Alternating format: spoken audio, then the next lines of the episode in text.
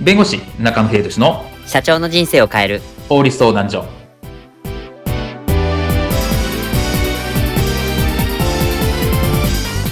こんにちは弁護士の中野英寿ですこんにちはアシスタントの堀内隆ですこの番組は IT 専門の弁護士中野秀俊がこれはすぐに使える法律主に企業法務の知識を分かりやすくそしてちょっとコミカルにお伝えする番組ですよろしくお願いいたします今回テーマは会社での制度としてある仮眠時間は労働時間に当たるのかです。長時間勤務を要する職務の中に仮眠時間を設けている職種もあります。勤務時間内に仮眠時間が割り当てられていた場合、仮眠時間というのは労働時間に当たらないものなのでしょうか今回は仮眠時間の扱いについてお話を伺います。では、仮眠時間についてこういったシーンはありませんでしょうかおーい堀高さんもうここのイントレ設置して大丈夫あ、お願いします。ふう、今週1週間ステージ発表の現場監督か。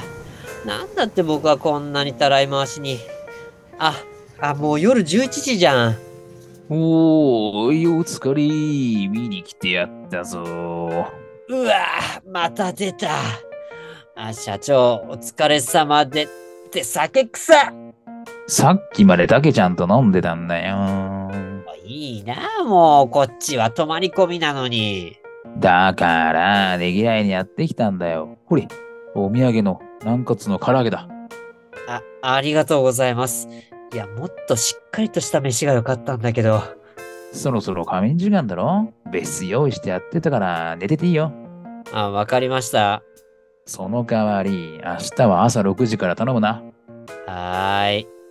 ただお前が寝てる間どうしても施工業者さんから質問があったらお前に電話してもらうからその時は頼むなああ、あの、ちなみにその時間も労働時間になるんですよね。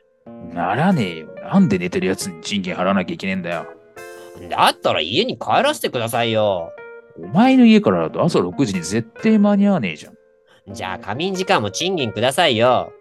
うんもう分かったこうしようお前が起きれるよう俺が添い寝する気持ち悪い今回テーマは、会社での制度としてある仮眠時間は労働時間に当たるのかについてお話を伺います。はい。えっと、仮眠時間が今回のテーマなんですが、まあ、会社のこの働いてる中で、あの、労働時間の中でこう仮眠時間がある場合なんですけど、この仮眠時間っていうのは、この労働時間に当たるのかどうかっていうところなんですけど、これどちらなんでしょうかそうですね。まあ、そもそもその労働時間って何なんだって話だと思うんですけど、はい。まあ、これは労働、あの、労働法上、労働者が使用者の指揮命令下に置かれている時間を労働時間というふうに定義しています。はい。な要するに今、会社のことをやっている時間ですよね。会社の業務として業務命令としてやっている時間のことを労働時間というふうに言うんですね。うんうんうんうんうんうん。で、じゃあ、仮眠についてどうなんだっていうところなんですけど、はいこれもこの、まあ、定義に当てはまるかどうかっていう話になります。はい。で、例えばこれは裁判例があって、仮眠中ですね、えー従業員が配属先のビルから外出を原則として禁止をされている場合。はい。で、仮眠室に、えー仮眠室に必ずいてください。うん電話は取ってください。はい。で、警報への、警報が鳴ったら対応してください。みたいな。はいはいはいはい。そういったところうんがあった場合、これは労働時間というふうにしています。なるほど。あの、何かあった時に、あの、対応してくれっていうのは、もう寝ていようが労働時間に当たるっていうところなんですね。そうですね。何か、何かあったら対応してね。何もなかったら、えーそのまま寝てていいよ。これは労働時間になります。そうですよね。これ確かに、あの、あった時はたまったもんじゃないですからね、これ確かに。そうですね。うんで、あとはじゃあ業務対応の必要がない場合。はいこれについては労働時間にならないっていう話なんですね。ほう。だから複数人で交代制で取っていたとしても、その間は、まあ、がっつり普通に寝ててくださいと。何も対応する必要がないですよ。代わりの B さんがやるから。うんうんという場合については、これは労働時間ではありませんというところです。なるほど。ちゃんとか代理の方がいる場合は問題なしってことなんですね。そうですね。複数人で交代制でやってても、そこは問題ないと。うんで、次に、だって住み込みの管理人みたいな方。ははははははは。この場合も、いわゆる、えーよ夜じゃあ何もすることがありません。でも緊急の場合は対応してください。みたいなことがあれば、これは労働時間になります。なるほど。あのーす寮とか、なんか住み込みの管理人さんとかって、まあ確かにいらっしゃるんですけど、あのー確かに何かあった場合、そのね、管理人さんが対応しなきゃいけないケースって結構ありそうですもんね。そうですね。なので、それ労働時間にしたくないんであれば、受付時間はまあ 10, 10時から6時。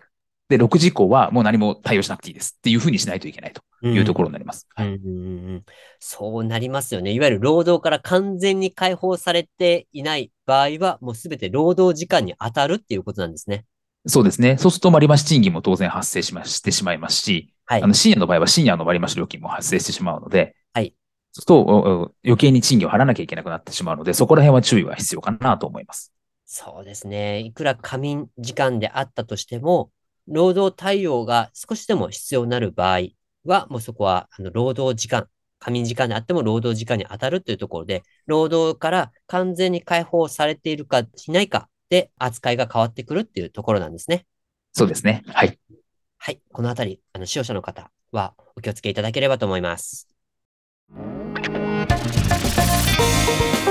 今回の弁護士中野秀俊の社長の人生を変える法律相談所はお役に立てていただけましたでしょうか企業活動において気がつかないうちに違法になっていることやちょっとした法律の知識があれば一気に打開できるそんな法律のエッセンスをご紹介していきますのでこの番組をフォローいいねをお願いいたしますよろしくお願いいたしますではまた次回をお楽しみにありがとうございましたではまた